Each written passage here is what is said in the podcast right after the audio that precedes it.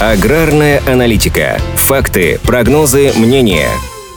Правительство одобрило проведение эксперимента по использованию беспилотников для сельскохозяйственных нужд, в частности для сдерживания вредителей. К эксперименту присоединятся 12 регионов – Астраханская, Волгоградская, Воронежская, Липецкая, Нижегородская, Новосибирская, Саратовская, Тамбовская и Ульяновская области, Алтайские и Ставропольские края, а также Республика Татарстан. В этих российских субъектах введут специальный правовой режим, который позволит эксплуатировать аппараты. Ведь в современных условиях в большинстве регионов использование беспилотников источников запрещено. Эксперимент будет пробным. По его итогам примут решение насчет дальнейшего применения дронов для подобных целей. Однако опыт использования в сельском хозяйстве беспилотной авиации говорит в пользу эффективности такого метода. Этим летом компания Сингента проводила собственные испытания с использованием дронов в полях. Например, специалисты откалибровали ширину захвата беспилотника XAG V40 и определили эффективные параметры при разной высоте, скорости и размере капель. Кроме того, еще 28 июня в России утвердили стратегию развития беспилотных беспилотной авиации до 2030 года. За это время в стране развернут производство агродронов и начнут активно готовить специалистов в этой области. К концу текущего десятилетия планируется подготовить минимум 10 тысяч профессионалов по управлению беспилотниками в АПК. Минсельхоз уже оформил заказ на закупку в ближайшие три года 299 беспилотников на сумму 526 миллионов рублей. На сегодня, по данным ведомства, в России официально используется 229 агродронов. Росагролизинг, в свою очередь, готов закрывать покрывать потребность отечественных аграриев в сельскохозяйственных дронах. При этом эксперты оценивают потенциальный рынок беспилотников для АПК в России в 50 тысяч дронов в год. Цифра внушительная и лишний раз подтверждает перспективность данного направления. Эксперты оценивают внедрение дронов в агросекторе позитивно, но с осторожностью говорят об их массовом использовании в ближайшем будущем. Скорее всего, обработка значительных массивов полей с помощью беспилотных летательных аппаратов может стать реальностью не раньше следующего десятилетия.